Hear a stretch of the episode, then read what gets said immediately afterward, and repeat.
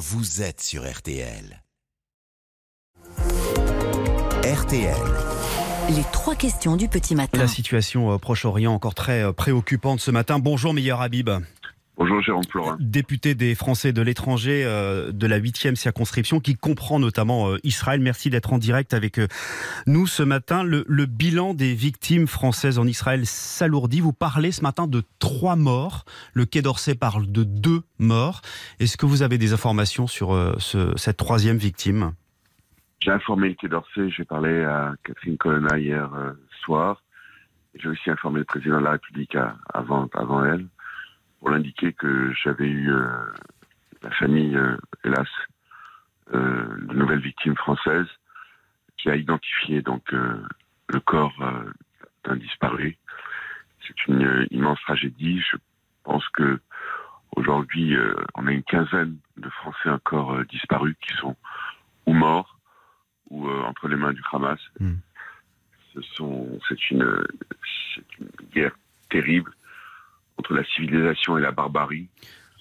Et aujourd'hui, euh, et nous aussi, citoyens français directement, On va y Euh, revenir, meilleur. Habib, mais sur le- la troisième victime, on sait si c'est un, une personne jeune, une personne âgée, un, un- un une garçon. personne jeune, Hmm. personne plutôt jeune. Et euh, dans les 15 personnes portées disparues, il y aurait un mineur de 12 ans. Tout à fait. Est-ce que vous avez des, inform- des informations sur Oui, cet enfant? oui, oui. euh, hélas, euh, en fait, il était avec sa famille, une famille franco-israélienne. Euh, et quand les sauvages sont rentrés, ils ont tué une partie, ils ont pris euh,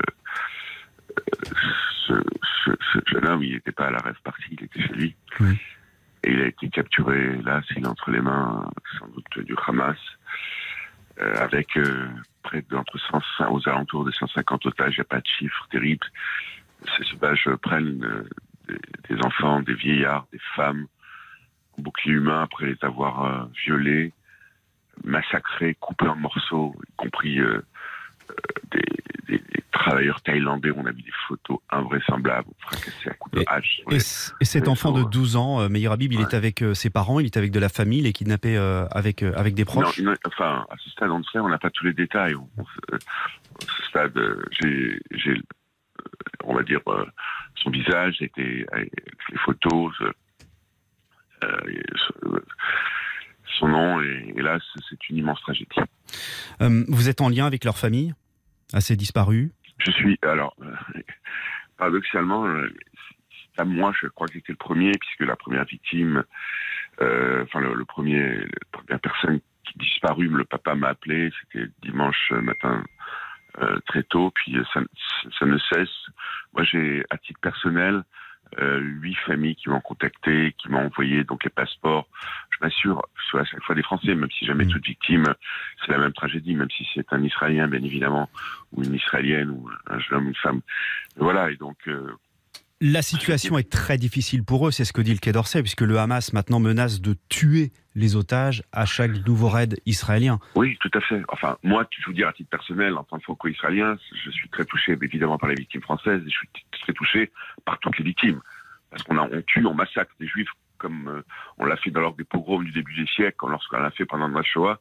Mais ça, c'est dans leur, dans, dans leur pays, en Israël, personne ne pouvait imaginer ce qui s'est passé. Mm. Si Israël tombe, c'est le monde libre qui va tomber. C'est le monde libre qui va s'y.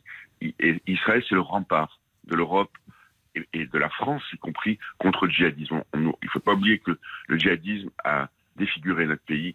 Euh, et, et tout ça, c'est piloté Merci. notamment par l'Iran, Mm. aujourd'hui, On en parlait euh, tout qui à a piloté l'attaque, qui est la matrice du djihadisme mondial. Merci beaucoup, Meilleur Habib, député des, des Français de l'étranger. Je rappelle le bilan que vous nous donnez ce matin sur RTL.